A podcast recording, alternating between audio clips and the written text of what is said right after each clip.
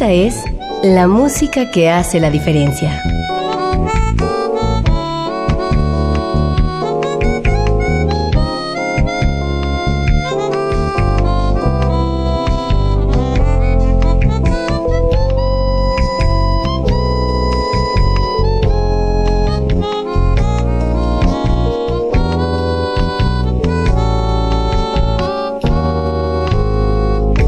Las estrellas del pop y de la música brasileña. Sonidos originales del cine y del teatro. Jazz, New Age y otros géneros.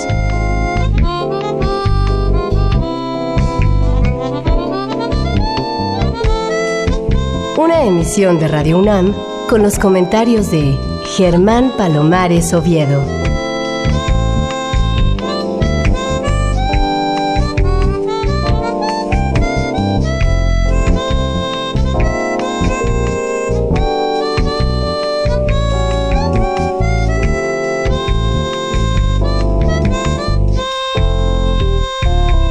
Buenas, soy Germán Palomares Oviedo en una nueva emisión con la música que hace la diferencia.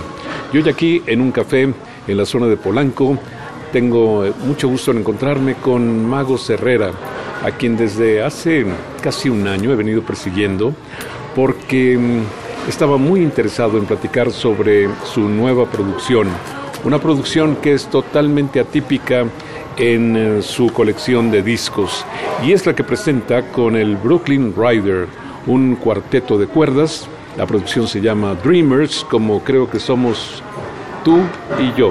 ¿No es cierto? Así es, mi querido Germán, qué gusto verte y, saludo a todo tu público. Qué bueno que ya finalmente logramos encontrarnos. Platicábamos fuera de micrófono que siempre es una alegría verte porque son muchos años compartidos y cercanos, ¿no? A través de lo que hacemos. ¿Quién mejor que tú que compartir lo que hacemos que has estado ahí desde que iniciamos? Sí, y además me da mucho gusto verte, decía, porque no solamente eres una parte fundamental de nuestro medio musical, sino también alguien a quien yo quiero mucho desde hace por lo menos 20 años, decíamos, ¿no? Pues es mutuo, mi querido Germán. Muy bien, cuéntame, ¿qué te hizo decidir vivir en los Estados Unidos? Vamos a tomar la historia un poco desde allá para que nuestro público entre en contexto. ¿Por qué ir a los Estados Unidos, el medio más complicado, el medio más competido?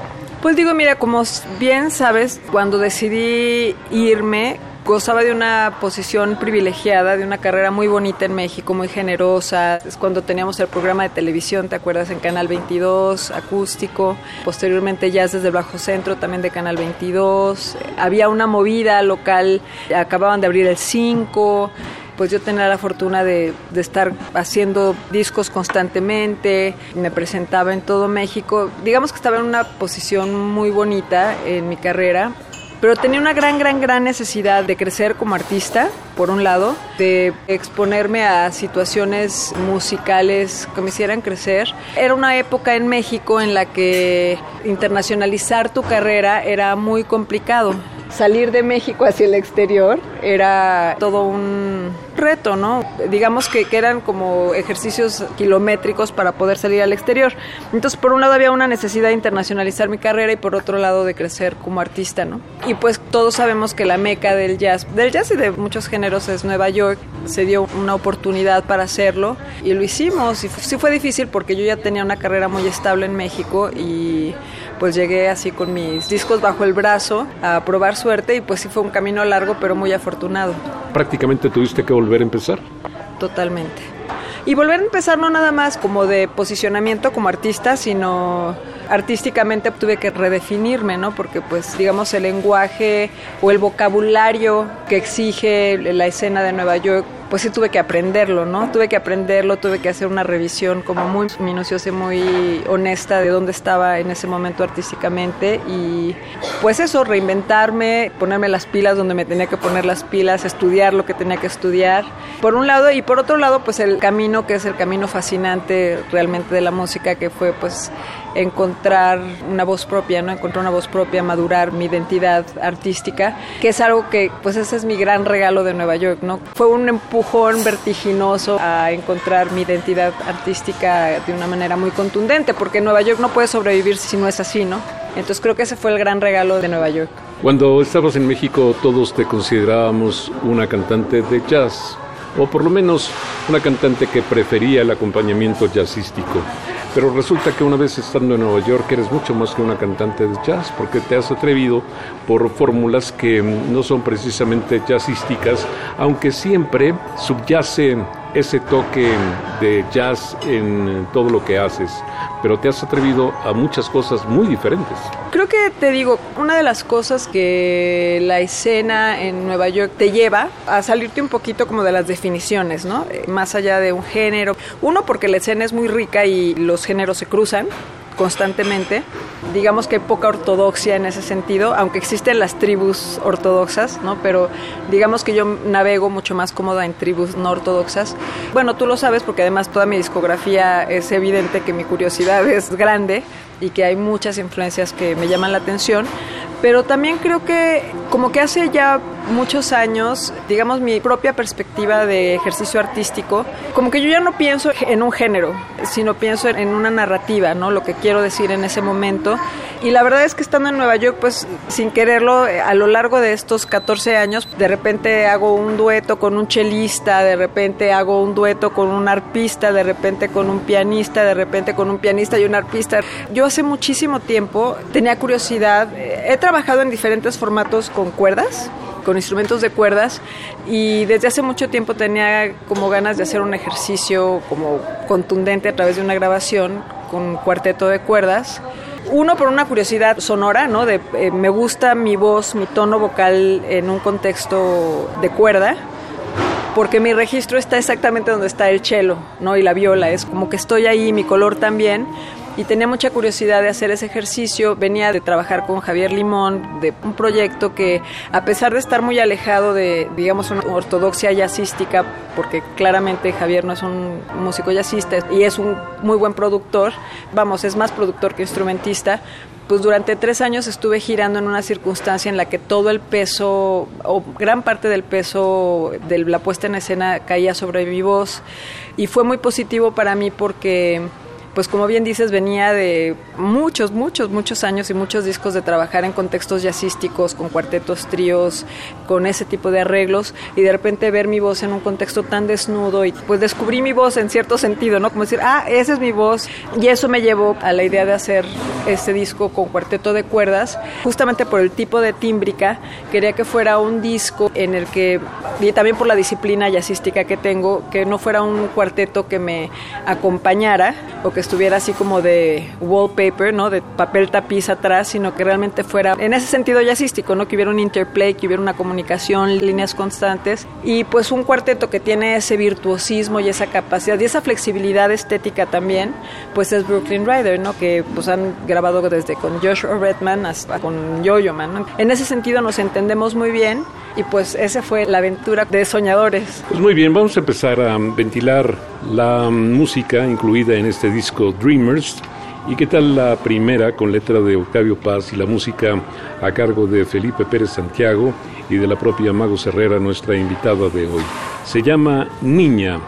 Recuerden, este es un disco que mm, presenta una Mago Herrera diferente, una Mago Herrera retadora, una Mago Herrera ya con la madurez suficiente de 14 años en el mundo más competido, más difícil de la música internacional.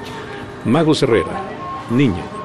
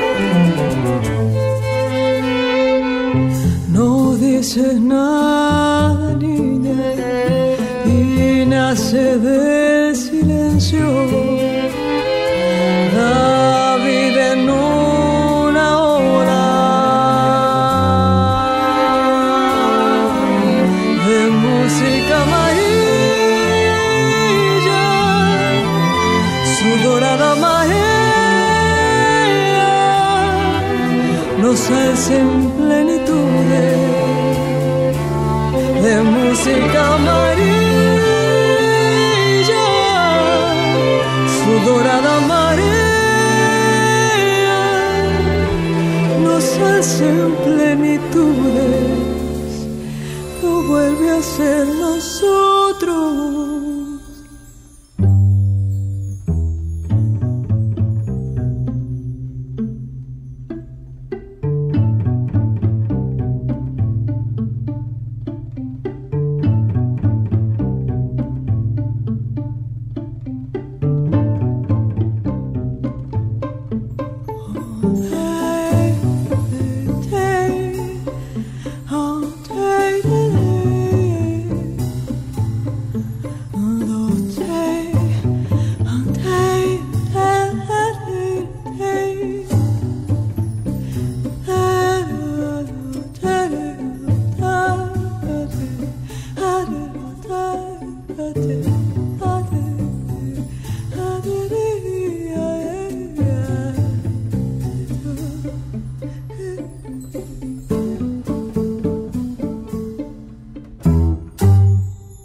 Estamos escuchando Niña de Felipe Pérez Santiago y de Mago Herrera la música con una letra del poeta Octavio Paz.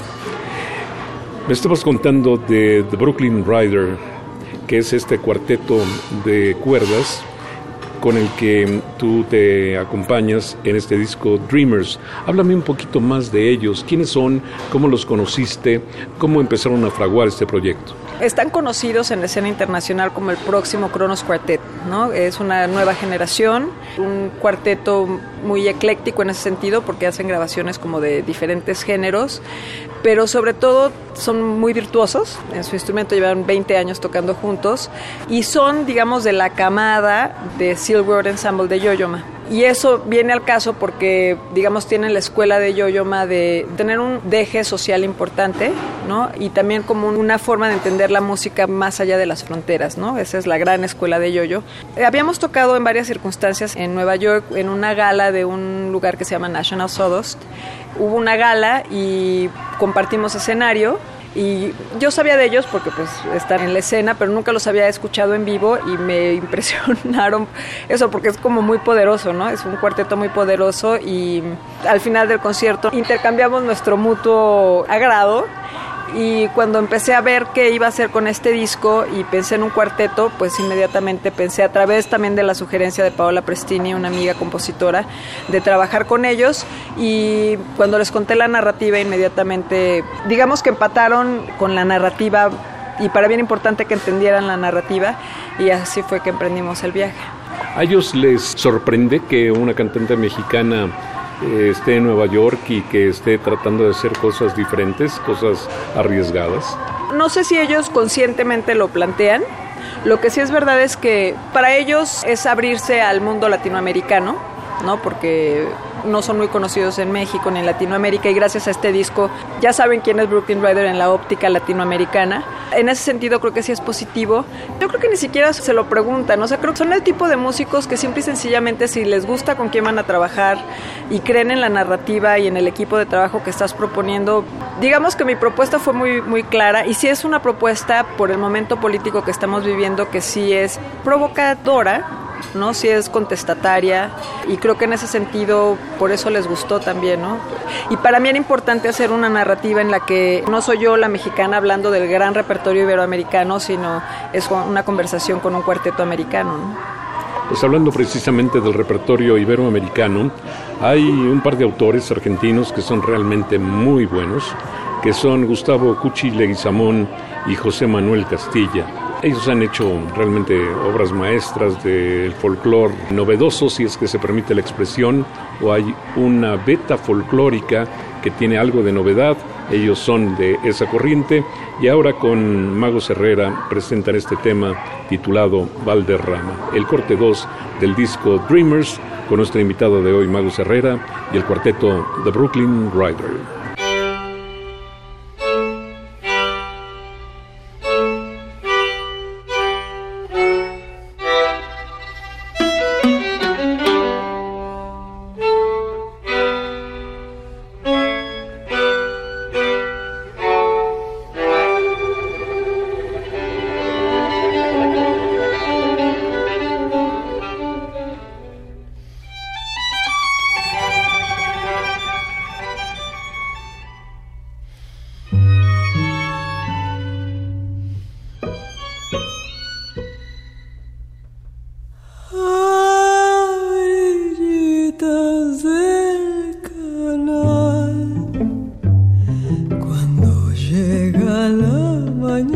Chispear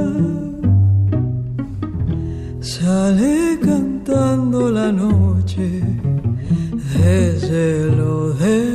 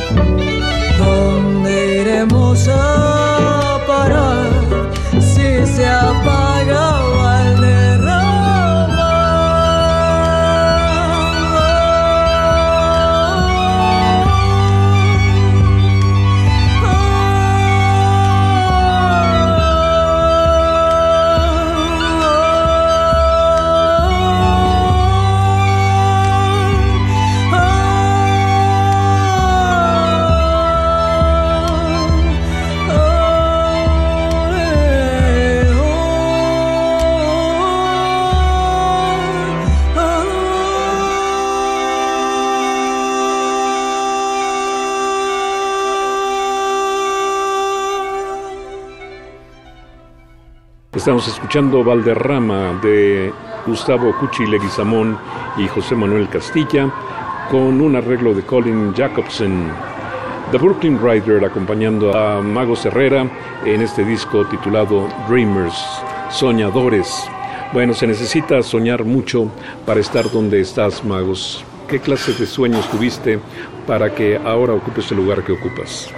Yo lo veo como una necesidad, más que un sueño, ¿no? Una necesidad como cuando te enamoras y te casas y entonces después te das cuenta que no es tan fácil, pero pues estás enamorado, amas a esa persona y entonces pasas como la, la etapa de enamoramiento y después es aprender a conocer a esa persona y cuanto más la conoces, tu amor es más profundo, ¿no? Siento que mi relación con la música es un poco así, ¿no? Como el enamoramiento de ser cantante y de cuando empiezas y el escenario y el subidón que te da el escenario y después comienzas a caminar y te das cuenta que tu relación, no nada más con la música, sino con el ejercicio escénico, ¿no? Como el subirte en un escenario, el compartir, se vuelve ya una cosa como muy grande en el sentido de que pertenece a una cosa muy profunda dentro de ti, ¿no? Y el ejercicio escénico es totalmente místico y religioso en ese sentido.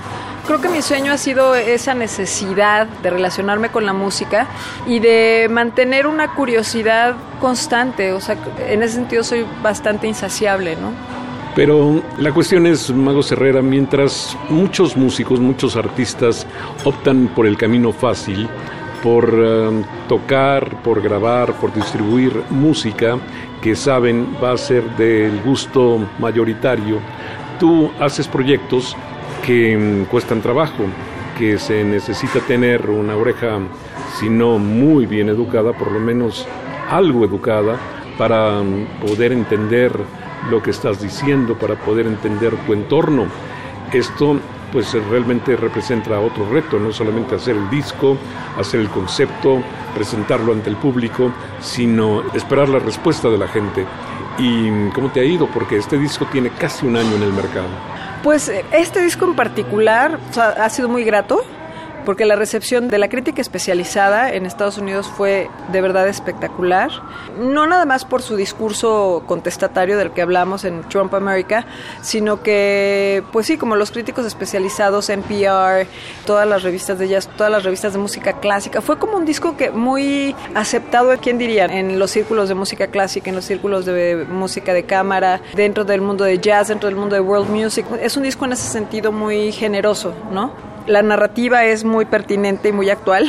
El equipo de trabajo fue así no puedo estar más agradecida de haber trabajado con grandes maestros, grandes arreglistas, con Brooklyn Rider que es pues un cuarteto extraordinario y que así el primer momento que los escuché dar la primera nota en el ensayo tuve la certeza que estaba frente a algo muy grande, ¿no? Eh, internamente lo sentí. Y el público lo ha recibido muy bien. Creo yo que a estas alturas del campeonato Germán, no, no gesto mi música como a partir de ahí a quién le va a gustar o a quién no le va a gustar. O, sea, yo tengo la certeza de que hay un público para todo, porque pues hay mucha, mucho mundo, mucha gente y muchas propuestas, y que la música tiene su, su forma de encontrar su cauce, ¿no? Este disco lo presentamos en Bellas Artes, nos presentamos en Carnegie Hall en el 2021 en abril, y estuvimos en Kennedy Center dos veces, o sea, creo que es un disco que ha encontrado su cauce. Es verdad que no es un disco muy popular, pero son grandes canciones. ¿Quién no conoce a Violeta Parra? ¿Quién no? O sea, ¿quién no conoce a este gran cancionero? Y bueno, tuvimos la nominación con Octavio Paz, ¿no? A los Grammys como mejor arreglo. Entonces creo que es un disco muy afortunado. Pues vamos a escuchar más música de este disco que la tiene y tiene vasta colección de canciones. Este siguiente es el que seguramente motivó el título del disco. Se llama Dreams, la música es de Mago Herrera, otra vez la letra es de Octavio Paz. Pero antes de continuar quisiera mencionar los nombres del cuarteto. Johnny Gandelsman es uno de los violinistas, Colin Jacobsen es el otro, Nicholas Kurtz toca la viola y Michael Nicholas toca el violonchelo. Bueno, ellos cuatro acompañan a Mago Herrera en esto que se llama Dreams. Dreams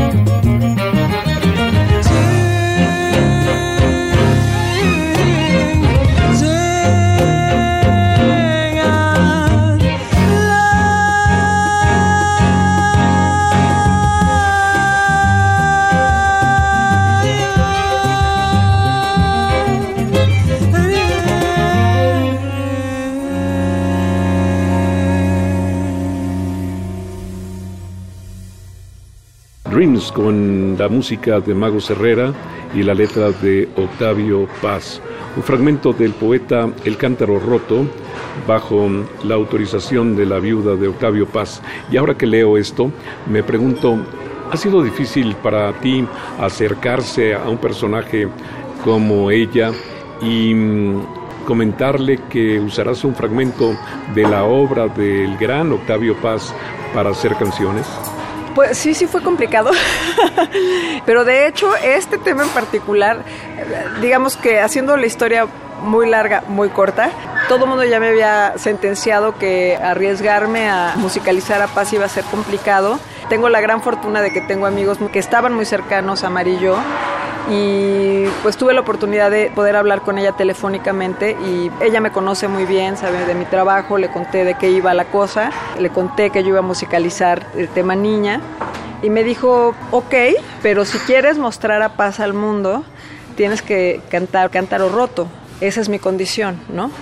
Entonces, digamos, ya había hecho el ejercicio de niña, y esa noche, pues tal cual, así abrí Cántaro Roto y encontré, lo primero que encontré, ya sabiendo cómo se iba a llamar el disco y todo, encontré un fragmento del Cántaro Roto que es justamente esta versión en inglés que habla de soñar, de soñar con las manos, de soñar con los ojos abiertos, de, o sea, el, corazón del disco lo encontré así palpitando en el Cántaro Roto y lo rescaté y digamos que hay una traducción de este poema del Cántaro Roto completo por su, el traductor oficial de Octavio Paz y pues eso fue lo que rescatamos. Acto seguido le avisé a Amarillo que ya tenía la canción de un fragmento del cántaro roto y pues ya lo demás fue, digamos, temas como logísticos de firma y demás.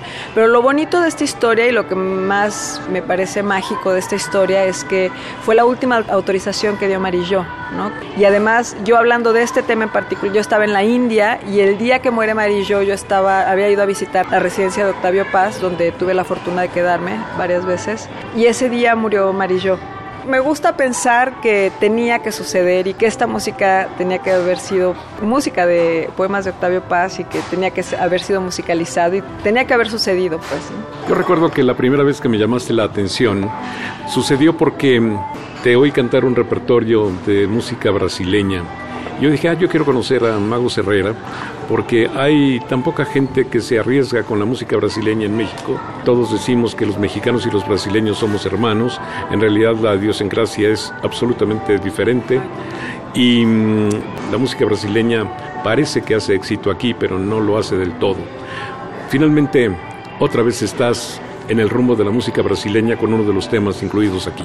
Sí, fíjate que este tema, Germán, es uno de los temas de Caetano Veloso que más me gustan y es el primer tema que se hizo conocido de Caetano, o sea, fue como el tema que le dio como eh, resonancia y eco en, la escena brasileña. Y yo lo escuché por primera vez en uno de mis discos preferidos, donde canta este tema eh, María Betania con Toquinho y Vinicius de Moraes. Y es una canción como llena de inocencia y es un tema de amor y que va, maneja la carretera para llegar a ver a su amor y demás. Pero bueno, tuvimos la fortuna de que yo quería que los temas eh, brasileños de este disco los arreglara Jack Morelenbaum, colaborador de Caetano. Y cuando le, le, dije los temas que iba a grabar, Jack me dijo, es que es increíble que vayas a grabar Jimaya porque es un tema muy poco grabado y a mí me parece uno de los temas más lindos de Caetano, es poco conocido en realidad. Y el arreglo de Jack es cantar con los arreglos de Jack, digamos, llevándote es la cosa más, una de las experiencias más lindas que he tenido. Es curioso que menciones a Jacques Morellenbaum, que es un chelista, básicamente, arreglista, pero es un músico que sin ser primera figura, me refiero a no tener el crédito principal en la mayoría de los discos, se volvió importantísimo, se volvió célebre solamente por tocar como toca ese chelo sensacional.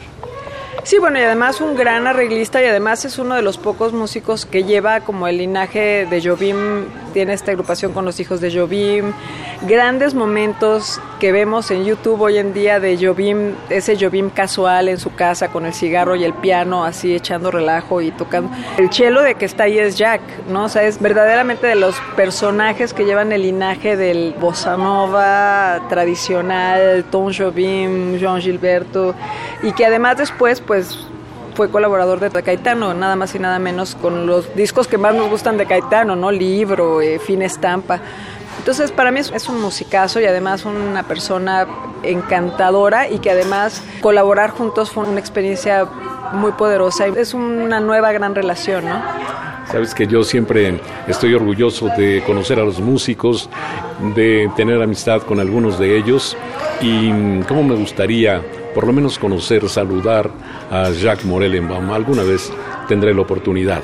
Bueno, vamos a escuchar G Mañá de Caetano Veloso con The Brooklyn Rider y nuestra invitada de hoy que es Mago Herrera.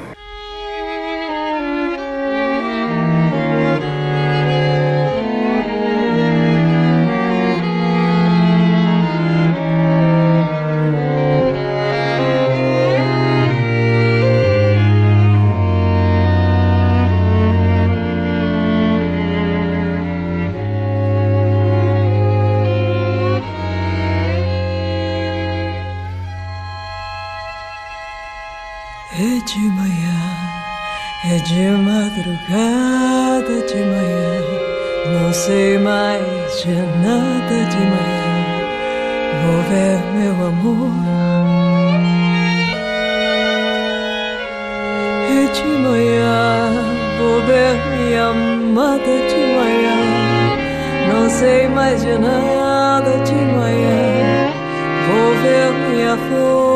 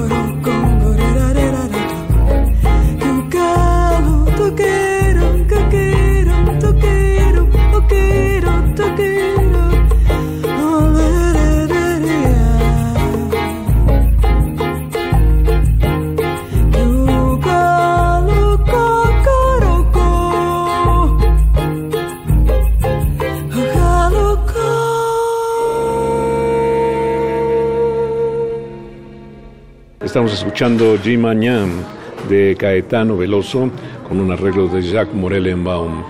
El cuarteto instrumental es Brooklyn Rider, la voz es de nuestra invitada de hoy, Mago Herrera.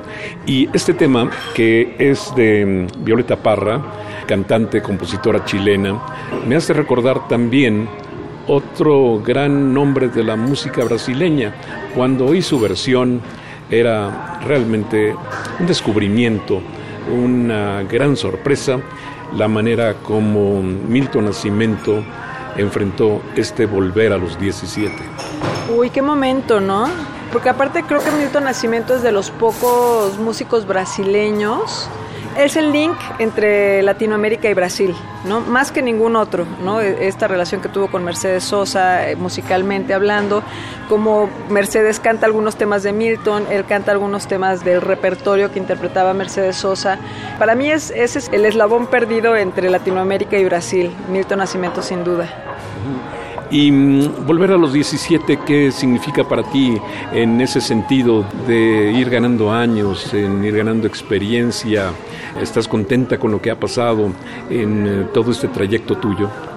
Pues sí, la verdad es que muy feliz, Germán. Creo que justamente hoy hablaba con un muy querido amigo que ese momento de la vida en que sabes que todavía hay mucho que hacer, porque tengo ideas para 80 discos que todavía quiero hacer y colaboraciones que quiero hacer y foros que quiero tocar. Pero digamos que lo he hecho hasta la fecha. Es verdad que hay elecciones que tienen sus consecuencias, ¿no? Para bien y para mal.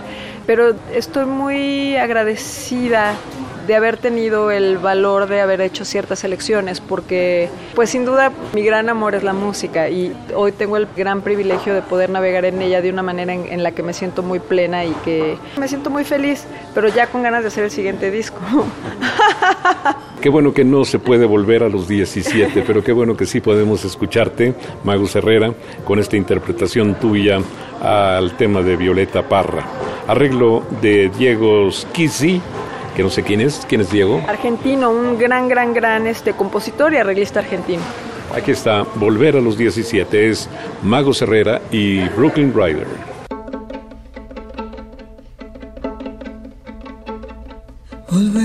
17 Después de vivir un siglo, es como descifrar signos sin ser sabio competente, volver a ser de repente tan frágil como un segundo, volver a sentir profundo como un niño frente a Dios. Eso es lo que siento yo en este instante fecundo.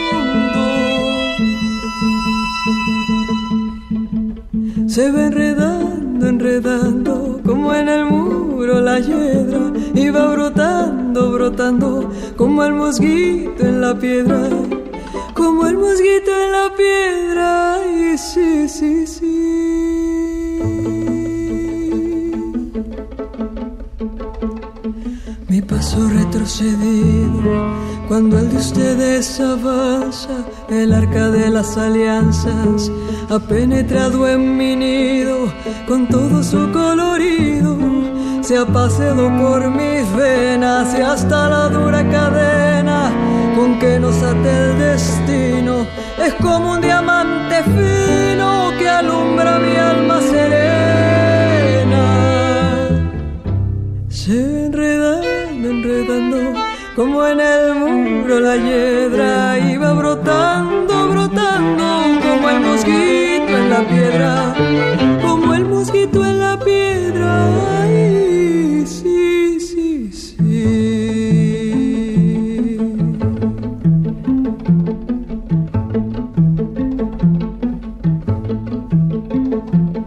Lo que puede sentimiento no lo ha podido el saber, ni el más claro proceder, ni el más ancho pensamiento, todo lo cambia el momento cual mago condescendiente nos aleja dulcemente de rencores y violencia.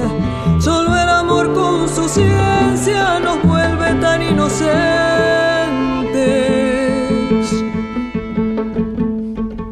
Se ve enredando, enredando, como en el pueblo en la hiedra iba brotando, brotando como el mosquito en la piedra, como el mosquito en la piedra.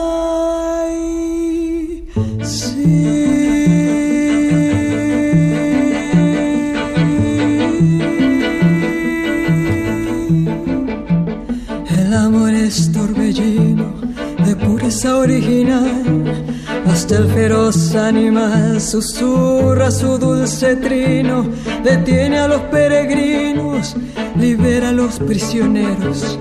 El amor en sus esmeros, al viejo lo vuelve niño y al malo solo el cariño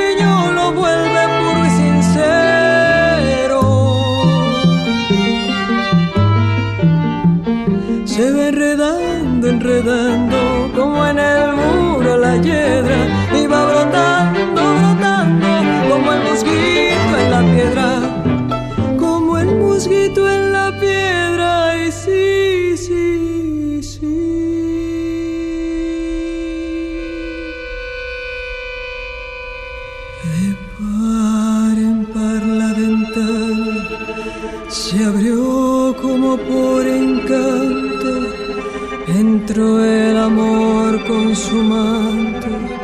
En una tibia mañana al son de su bella diana hizo brotar el jazmín volando cual serafín al cielo le puso arete año en 17.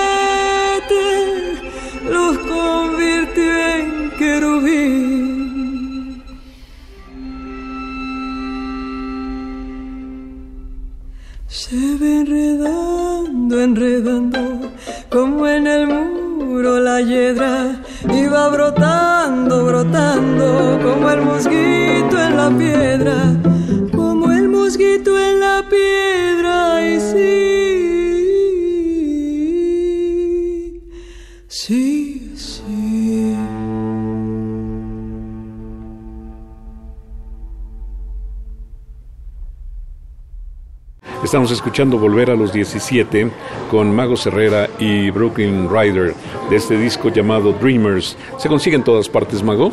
En todas las plataformas digitales y físico, por ahí también, en donde se consiguen los discos físicos todavía. ¿Cuál es tu posición con respecto a las plataformas digitales?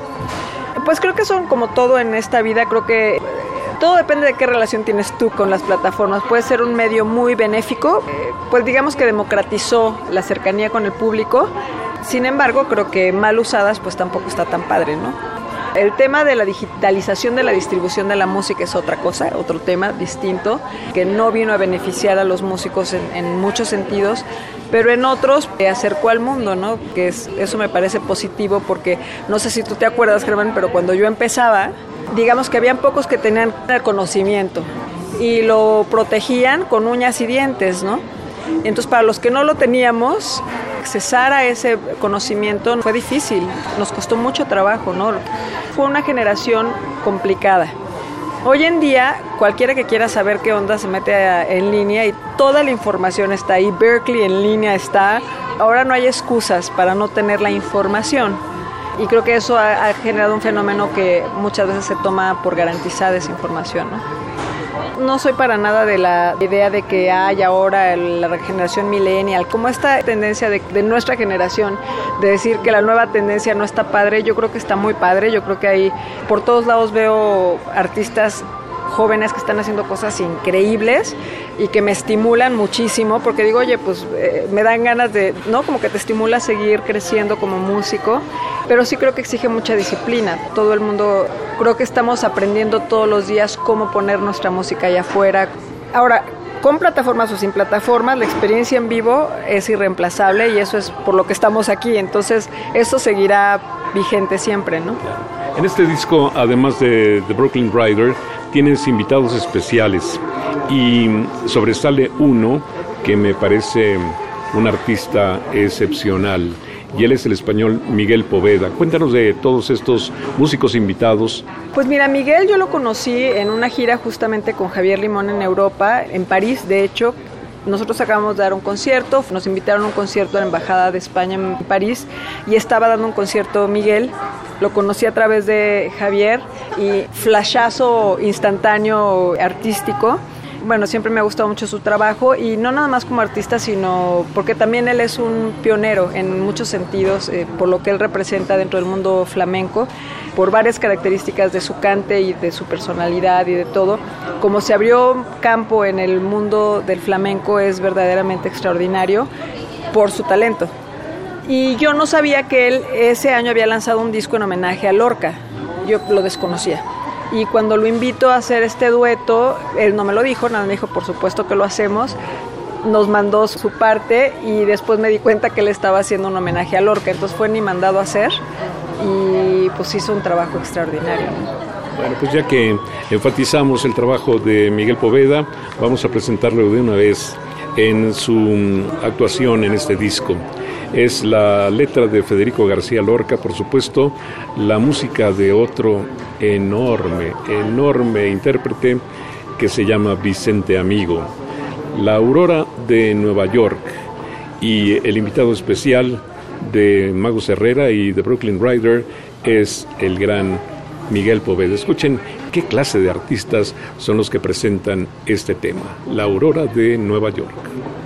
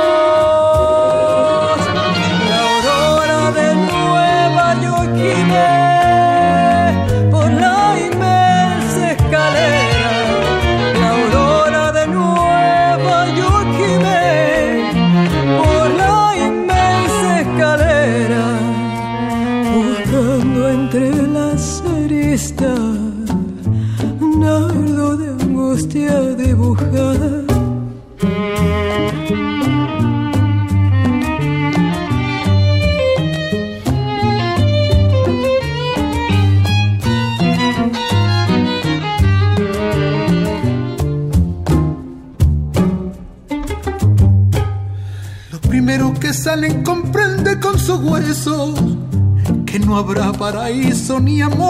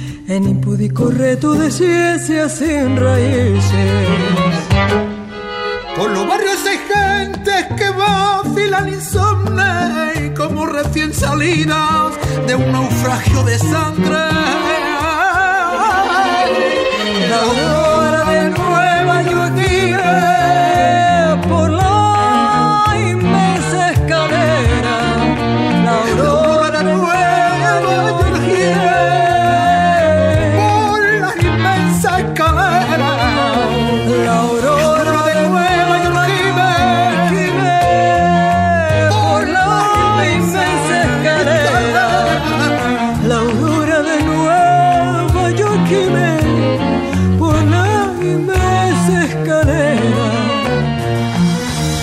La aurora de Nueva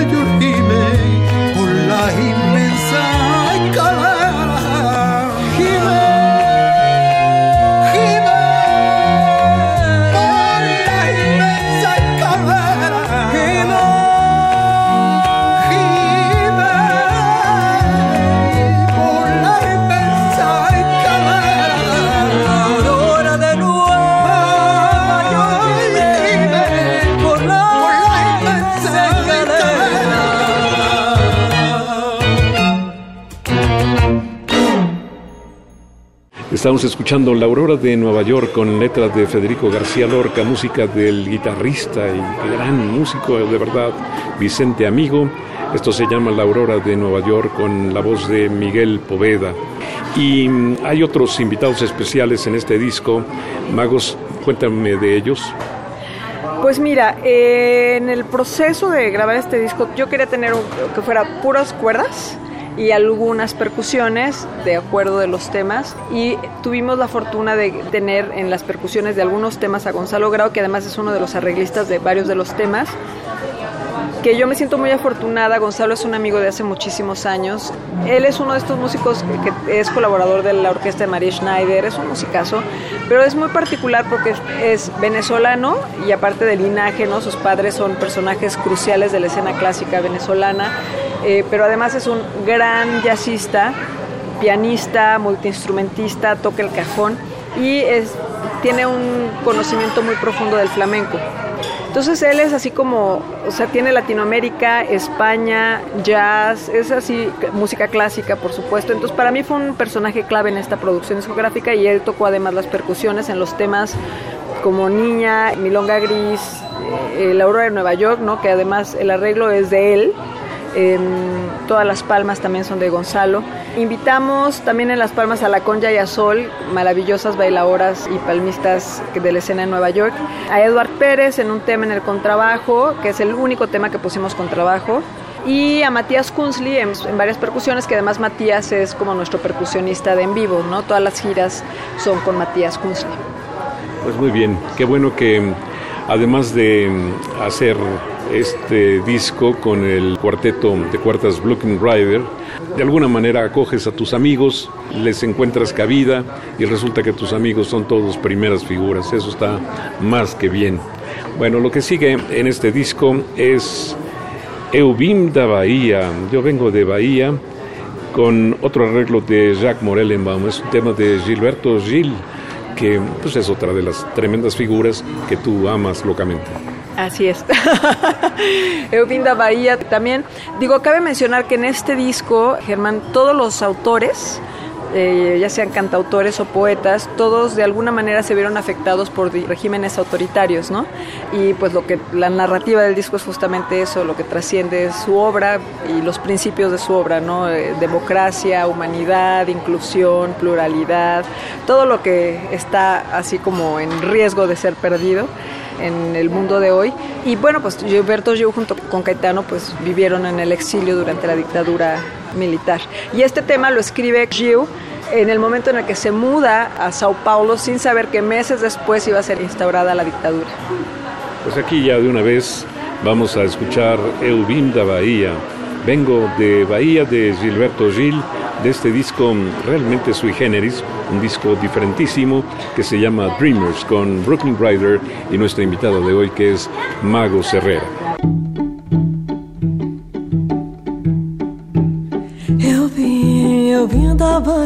Cantar. Eu vim da Bahia contar tanta coisa bonita que tem na Bahia que é meu lugar. Tem meu chão, tem meu céu, tem meu mar. Bahia que vive pra dizer como é que faz pra viver. Onde a gente não tem pra comer, mas de fome não morre. Porque na Bahia tem Maema já de outro lado, sem outro bom fim.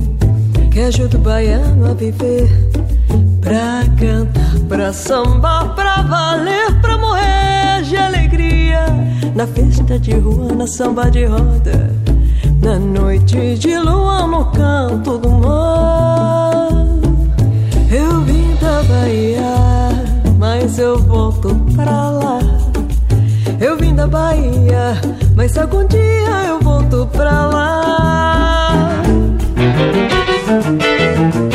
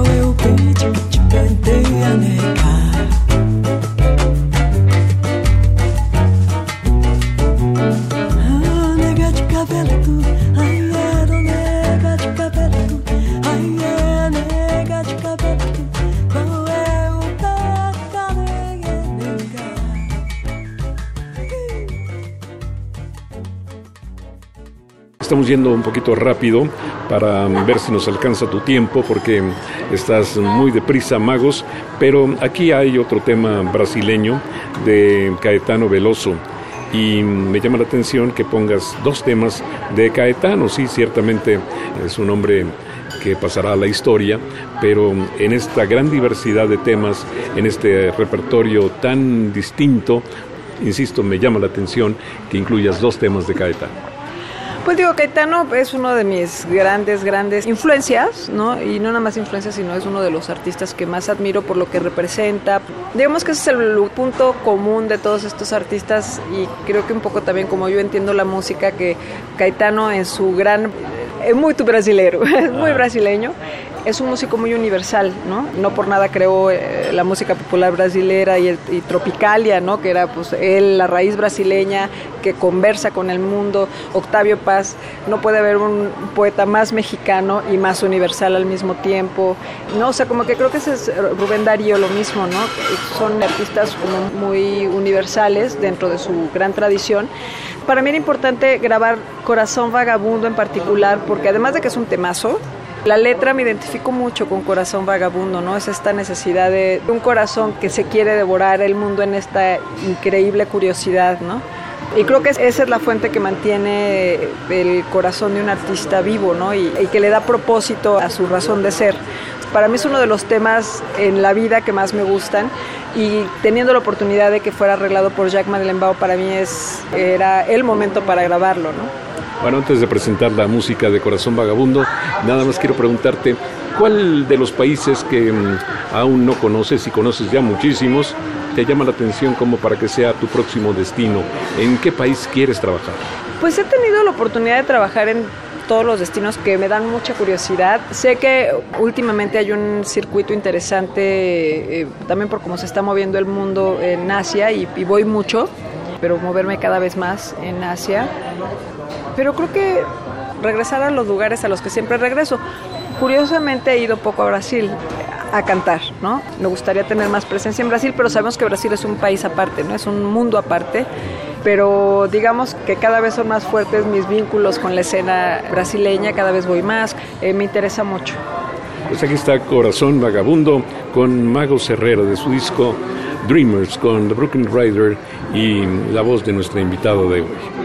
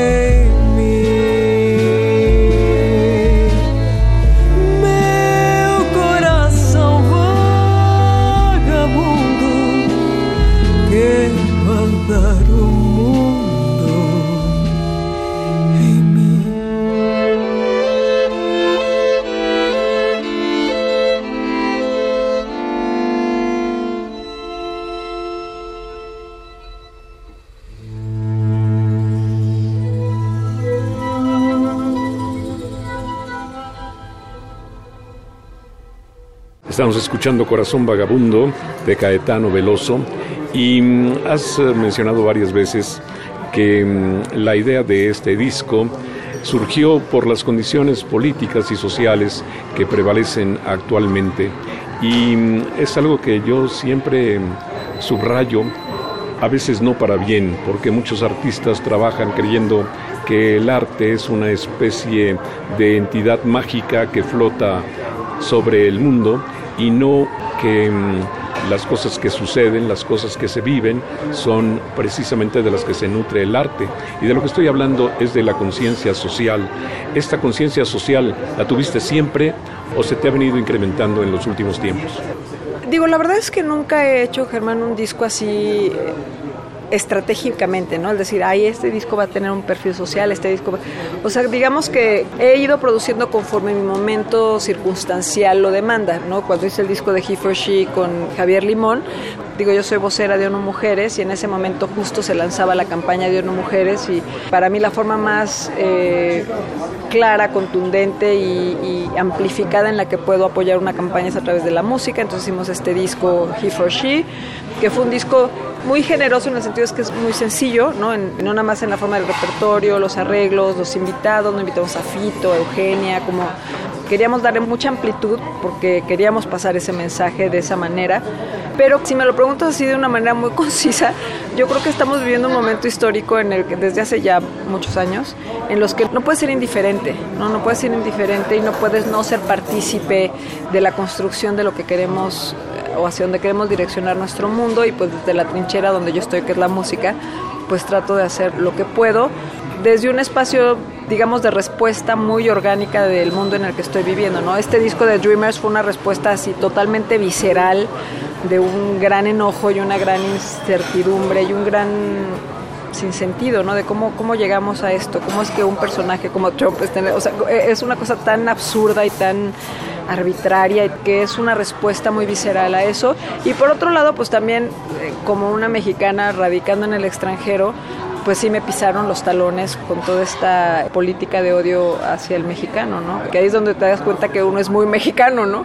Entonces creo que fue una manera como de decir, no todos los mexicanos son criminales, no todo el inmigrante es criminal. Hay una parte del ser iberoamericano que es grandioso, que es digno, que es elevado, que es lo que tratamos de decir a través de este repertorio.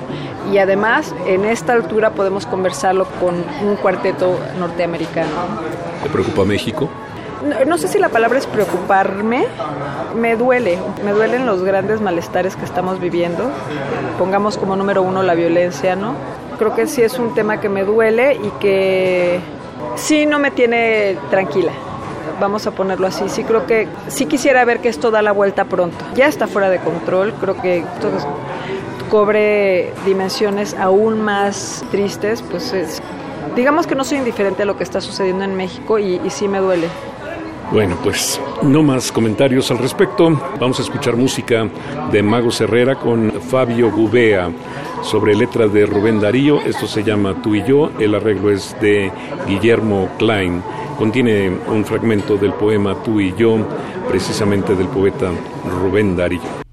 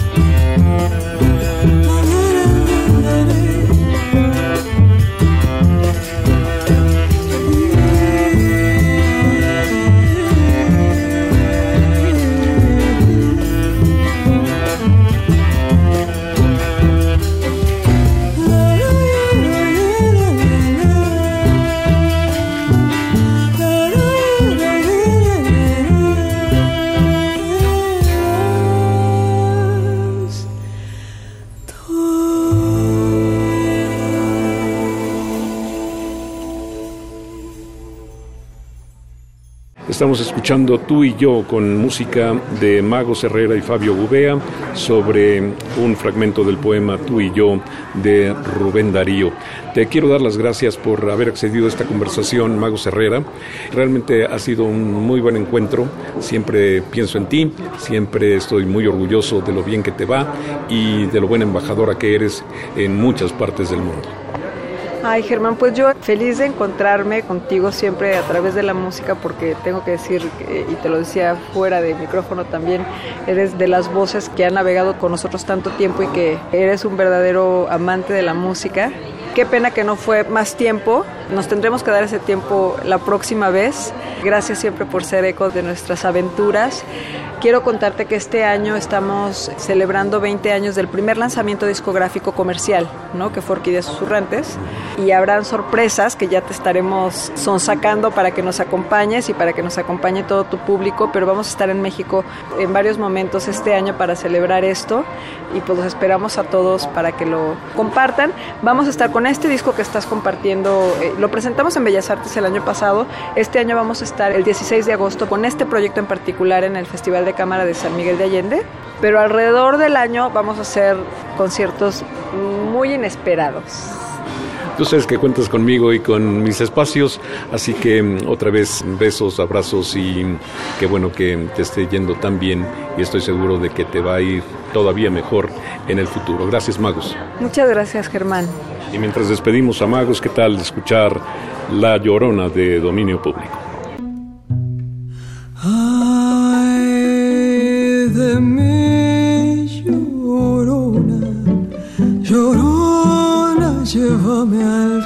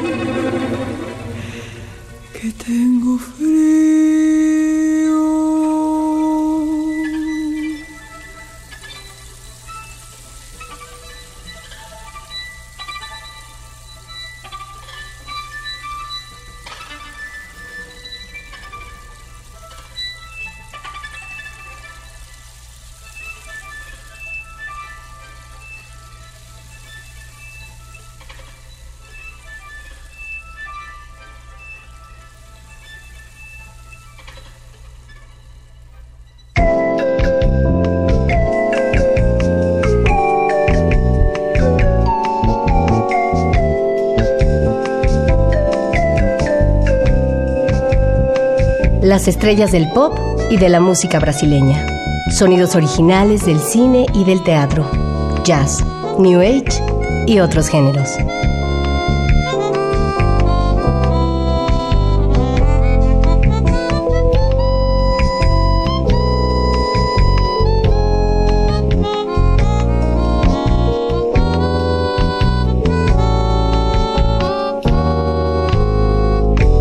La música que hace la diferencia.